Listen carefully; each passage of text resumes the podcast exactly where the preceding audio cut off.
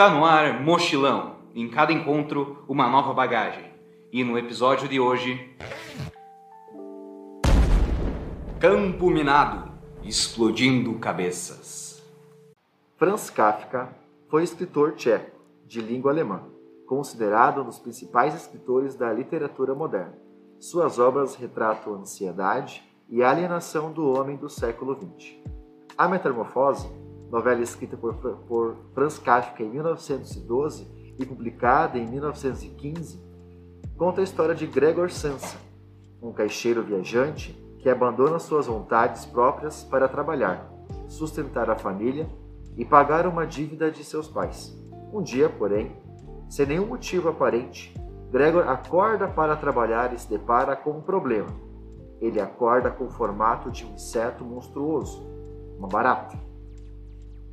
A história então passa a retratar né, como esse personagem tenta se adaptar a um novo formato, né, essa mudança que acontece na vida dele de uma hora para outra. Né? Ao acordar, ele não é mais, é, no caso, um ser humano que vai ter que levantar e trabalhar, buscar o seu sustento, mas ele está metamorfoseado e aí passa por um processo de adaptação. Sim, de fato. Esta obra ela faz uma analogia aos problemas que um trabalhador num contexto pós-moderno, num contexto pós-revolução industrial sofre, seja estresse, seja problemas advindos do trabalho, motivos sociais, motivos familiares, qualquer que seja o problema, vamos vendo esta analogia presente nesta obra. Uma coisa que fica muito clara é que ele é bem visto aos olhos da família enquanto ele está trabalhando e sendo útil, e de repente, quando ele se torna uma, entre aspas, barata gigante, ele deixa de ser bem visto pela família e todos passam a ignorá-lo. É uma condição de humilhação, é uma condição de desprezo, uma, uma condição de solidão de um ser humano que, a partir do momento em que ele não pode mais ser explorado, ele então passa a ser humilhado, passa a ser esquecido. Podemos pensar em um indivíduo que sofre por estresse, um indivíduo que sofre por depressão muitas vezes, partindo do contexto infeliz do mundo pós-moderno, a indiferença muito grande, vemos que muitas pessoas, inclusive familiares, não se importam com indivíduos, com homens e mulheres que estão passando por estas condições. Então, o que temos claro nesta obra é uma analogia em relação a isso. E dessa forma, a gente pode trazer também para a realidade que uh, ele não sofre só pela doença em si, né? Essa analogia à ansiedade mas sim por esse estigma social, né, de uh, não poder fazer aquilo que ele fazia diariamente e uma certa pressão, vamos dizer, também da sociedade pelo fato de muitas famílias tratarem isso como uma frescura, né? Não algo sério que precise realmente de um tratamento e de um acompanhamento de um profissional. E a sociedade também reflete o que acontece no seio dessa família, né? Os familiares acham que ah, pode ser frescura. A sociedade também vê dessa forma. Há um preconceito também em relação a essas é, sensações, essa, ou distúrbios, ou essas fraquezas que o ser humano passa, sofre. Então, isso também é, acaba dificultando, por exemplo, um diagnóstico preciso, é, de procurar entender o que, que o, a pessoa ao seu redor está sentindo de verdade, está passando, né?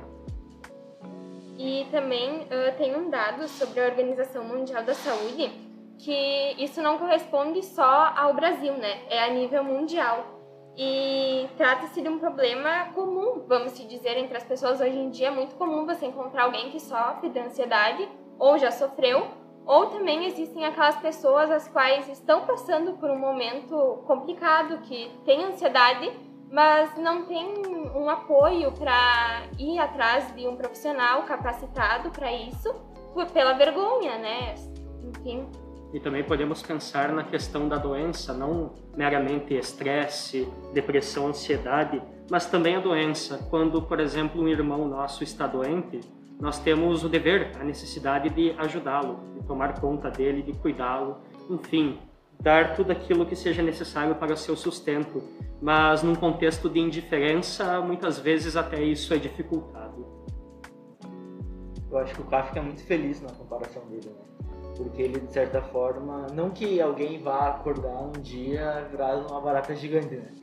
Mas ele usa essa comparação para, de certa forma, mostrar que no momento em que a gente perde a utilidade, para a sociedade, é o momento em que um trabalhador não pode mais trabalhar, ou que nós adquirimos alguma doença, como o Costa disse, a gente acaba virando uma espécie de escória, né? Tipo, não é mais dado bola, não é mais pensado, é apenas, talvez nem contabilizado. Então eu acho que essa comparação dele é muito feliz. E é algo que foi escrito há um tempo atrás, mas que se encaixa perfeitamente nos dias de hoje, né? É Sem falar que a sociedade hoje em dia, essa questão de transtornos mentais está cada vez crescendo mais, né? E as pessoas não param para pensar que realmente isso é um problema e que deve ser tratado. Gostei dessa comparação que o Simon lembrou, né? O personagem se transforma em uma barata. O que, que representa a barata? A barata é um, é um certo desprezível, né? Nós não temos vontade de, de ver barata Sim. ou de estar perto de baratas. Pelo contrário, barata causa repulsa, né? De certa forma, é, pelo Gregório estar metamorfoseado, né? Como uma barata, isso representa, ó, é, ele se torna ser desprezível também. Eu não tinha pensado por esse lado do animal em é. si, né? A barata por ser meio que odiada é. por todos. É. A barata ela acaba por ser um animal que ninguém quer em casa, que quando vê acaba matando o animal, né? Eu não tinha pensado a gente quer se livrar do é, animal. E vamos pensar, inclusive, na questão de uma barata gigante. Se uma barata pequena já nos causa uma barata gigante. Isso aí. Pior ainda. Isso também reflete a dimensão desse problema, né? A dimensão né, no ser humano, né? A gente precisa ter é, esse olhar para o ser humano diferente, buscar entender, buscar é, uma saída para isso.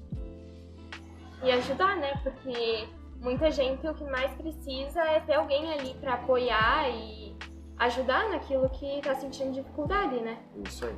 Cabe à família, amigos, enfim. Praticamente todos nós já experienciamos ou iremos experienciar ansiedade. Trata-se de uma problemática comum, mas a qual devemos atribuir especial atenção. De modo geral, a ansiedade é uma preocupação diária.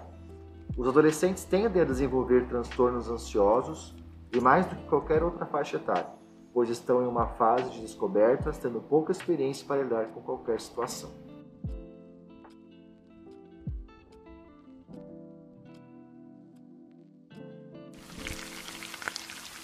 Chapa quente, fritando as melhores ideias. É, falando em metamorfose do Kafka, é, vale lembrar as relações que a gente pode fazer com as questões contemporâneas. Quando a gente fala sobre questão de isolamento, transformações, a gente pode observar que são é, nessas pequenas descobertas que o homem busca se entender, apesar de que nós vivemos em um mundo tão conturbado, atrás de tecnologias e predisposições para para assumir riscos, responsabilidades e talvez doenças, o que nos faz refletir é: estaríamos todos nós ansiosos ao passarmos pela metamorfose, que nem o Gregor Sansa? Uh, no meu ponto de vista, eu acredito que sim. Uh, no mundo, na sociedade atual que a gente vive, a ansiedade é uma coisa que, uh, infelizmente, é muito normal, né? Uh, e se agravou principalmente com a pandemia, né? Onde a gente meio que ficou no lugar do Gregor Samsa, né? Isolados dentro do, da nossa casa, do nosso quarto e com a pandemia a ansiedade aumentou muito mais, né? Essa questão de empregos, de trabalhos que a gente está condicionado, né? A se manter num determinado trabalho, passar por anos e tá, ter sempre aquela visão de estabilidade. E agora, essas questões pandêmicas vem afligindo todo mundo com a questão de instabilidade, sem saber do futuro e tal. Eu vejo e tenho notado assim um aumento de pessoas me falando sobre esses processos de ansiedade. Eu, como sempre morei sozinho e acabo e acabei passando pela pandemia só, uh, eu pude perceber um aumento generoso assim nas minhas questões de ansiedade, consumo de cafeína, né?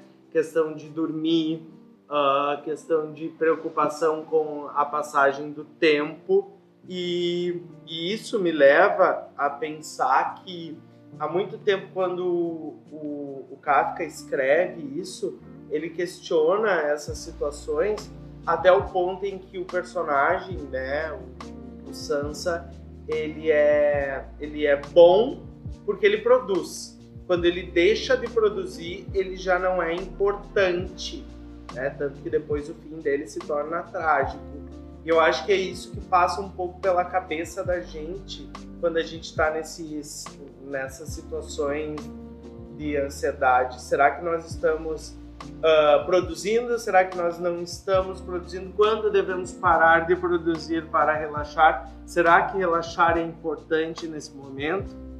Né? Então, acho que cabe a gente refletir mais sobre essas questões de ansiedade. Isso, como a gente sabe, né, é um transtorno mental grave que uh, não só a doença, como o próprio emocional ataca o homem, né? E essa questão por muitas vezes é interpretada como frescura para quem vê de fora. E a ansiedade também a gente, uh, a sociedade inteira vê como se fosse só um tipo, né? Sendo que na verdade existem diversos tipos de ansiedade. E uma pesquisa feita pela Universidade Federal do Rio Grande do Sul uh, durante a pandemia apontou que mais de 80% da população agravou ainda mais a ansiedade, sabe?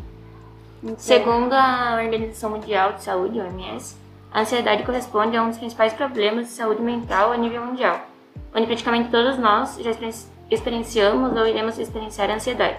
Trata-se de, um, de, uma problemática comum, mas a qual devemos atribuir especial atenção. Onde, de, de modo geral, a ansiedade é uma preocupação diária. Os adolescentes tendem a desenvolver transtornos ansiosos a mais do que qualquer outra faixa etária, pois estão em uma fase de descobertas, tendo pouca experiência para lidar com qualquer situação. É, a ideia aí de, de, lidar com a situação, a gente precisa perceber essa visão de que ansiedade é uma preocupação intensa, excessiva, persistente, que vem ali sempre seguido de estou certo ou estou errado, será que devo ou não? Vocês já passaram por experiências de ansiedade? É, o próprio personagem, né, o Samson do, do Kafka, quando ele tá, ele é posto numa situação nova, ele acaba desenvolvendo essa ansiedade. E a primeira preocupação dele é exatamente, e o meu trabalho? Eu vou perder o trabalho, o que, que eu vou fazer da minha vida? Eu vou deixar de sustentar a minha família, trazer o sustento para minha casa? E aí as pessoas que estão em volta, ao invés de tentar ajudá-lo a sair dessa situação, e eu não tenho a menor sombra de dúvidas que talvez tivesse uma solução para o problema, ao invés disso, eles deixam ele atirar dentro do quarto, melancólico e na, na escuridão, e ele acaba, né, no, no fim, acaba falecendo, né? Vindo a morrer porque ninguém teve o cuidado dessa preocupação com ele. Agora, com esse spoiler maravilhoso do Franco, a gente pode observar essa construção né, da, da ideia que atinge os jovens também, esse, essa essa visão de, de inconsequência com a própria morte, com os próprios com as próprias situações que colocam ele em risco para se provar, né, que estão sempre bem estáveis. Eu acho que dá para fazer um paralelo também com a questão de muitas vezes a pessoa fica ansiosa por, por ser julgada, por ter medo de ser julgada ao falar alguma coisa. Uhum. E eu acho que esse é o principal caso de ansiedade com com adolescentes, claro, tem toda a questão de. Geralmente as pessoas ficam ansiosas também por causa de rede social, notificação, etc. Mas no dia a dia, fora do, do mundo tecnológico, acho que a principal causa é realmente o julgamento. Nós, jovens, adolescentes, sofremos muito com ansiedade, ainda mais que agora que a pandemia ela está começando a se reduzir, voltamos à aula presencial, mas antes estávamos no online. E todos nós ficamos mais ansiosos, todos nós. E a ansiedade, ela traz graves problemas para nós. É, dificuldade de aprendizagem, a gente não consegue focar no, que, no estudo, fica ansioso, a gente quer ter, voltar ao convívio, mas a gente acaba se isolando socialmente. Mas vocês, agora ao voltar, vocês não sentem que a gente já tem uma visão meio de fobia, assim, de muita gente? Essa Sim. questão de não conseguir ficar nos lugares.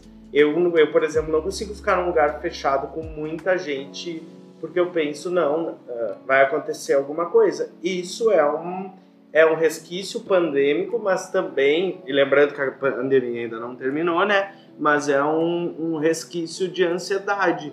daquele universo ao qual a gente está sempre correndo atrás de algo que nos deixe instável. E aí, como eu perguntei antes, vocês já passaram por estresses ansiosos? Contem pra gente. E até agora, né, como a gente tá no último ano, no terceirão, a ansiedade da gente ter que escolher uma faculdade de imediato, sabe? Sendo que uh, não deveria ser assim, mas mesmo uh, a gente sabendo disso, gera muita ansiedade, sabe? E o futuro que vocês... É, o futuro está nas, nas, nossas mãos, então uhum. se, se alguma coisa é errada, é sempre culpa nossa. Isso se torna interessante de pensar, né? O futuro está nas nossas mãos. Por que, que a gente tem que colocar o futuro nas mãos de vocês? E por que, que vocês têm que carregar esse futuro, né? Eu acho que essa questão da descoberta, daí a gente se contradiz no que a gente estava pensando antes. Mas o jovem pode ter essa visão de, de, de descoberta mas ao mesmo tempo ele tem que estar seguro para fazer isso. Acho que essa cobrança que jogam em cima de vocês, adolescentes que estão iniciando né, um, um novo percurso, vão iniciar um novo percurso, isso eu acho que consome muito tempo. Vocês ficam pensando sobre isso? Sim, não, talvez?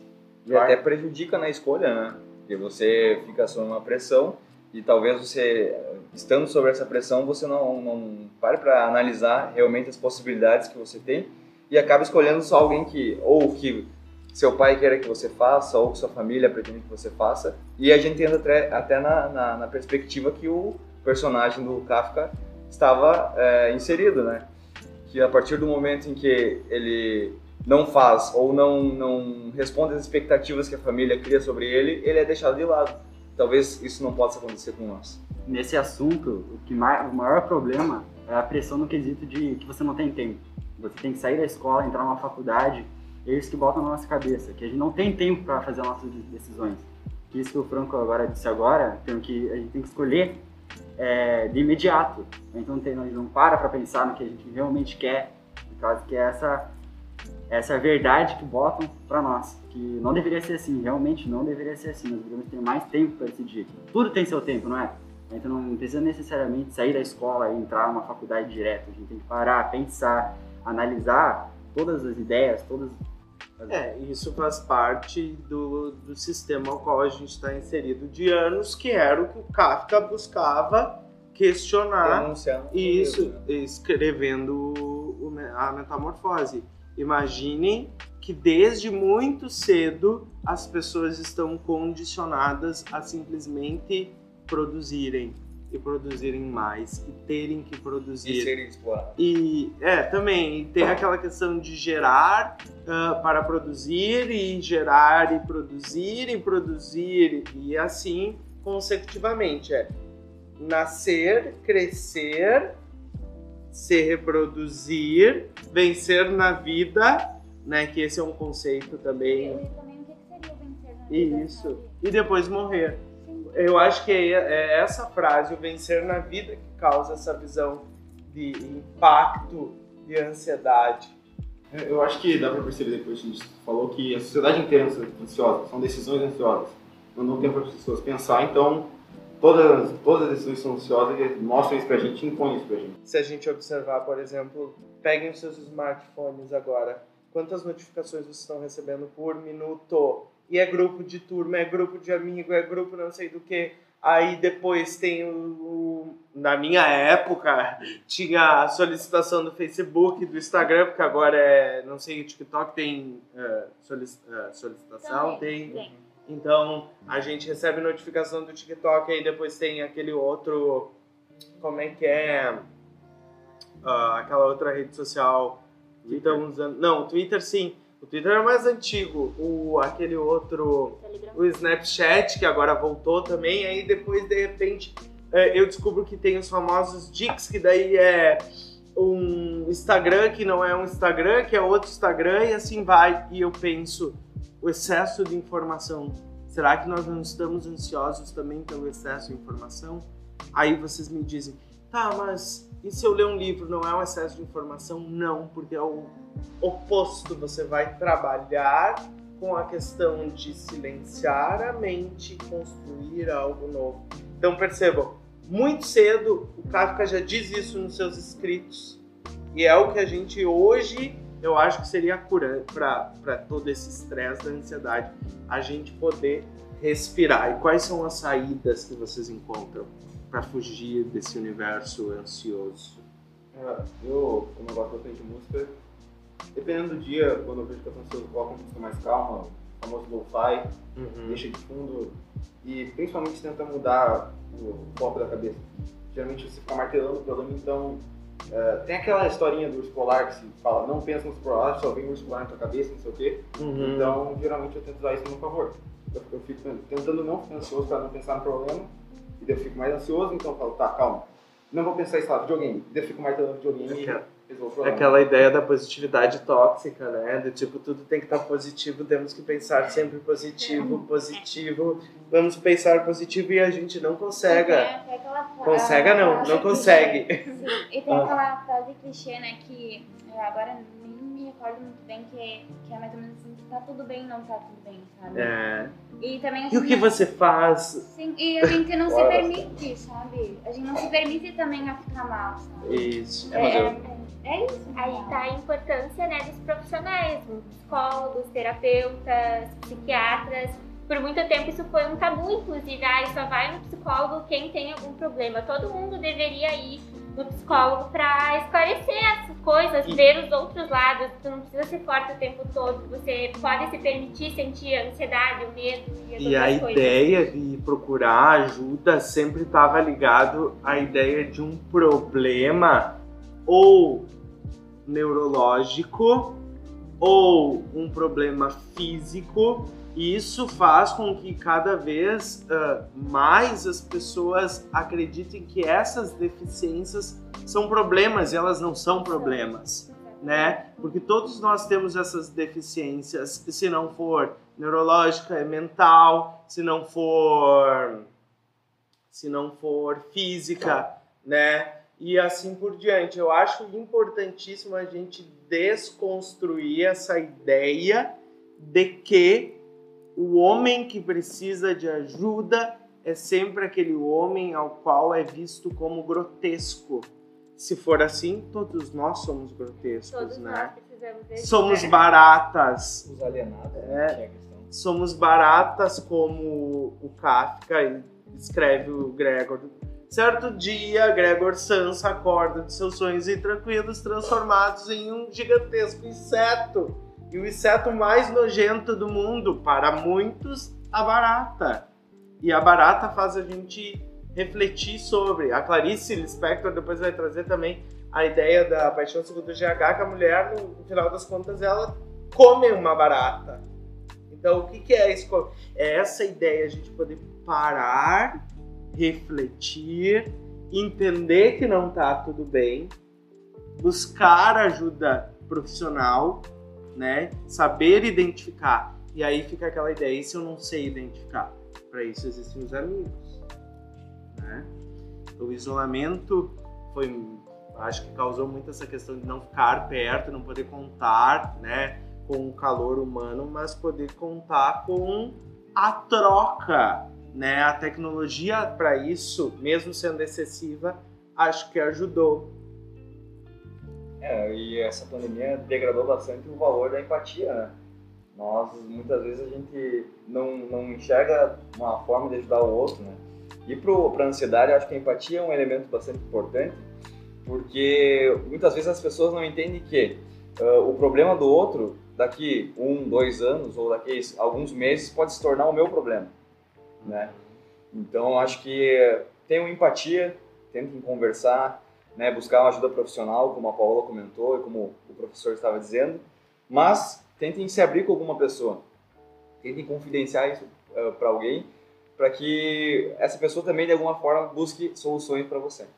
Depois dessa ideia magnífica que o Franco traz para a gente, acho que agora é momento de deixar para nossa reflexão, né, para o nosso próximo, para o nosso próximo quadro, o autoajude-se, essa ideia de lembrar que nem sempre vale a pena, né, não contar os seus problemas. Precisamos sim compartilhá-los com os amigos próximos e além disso ajudarmos, né? Por isso, autoajude-se.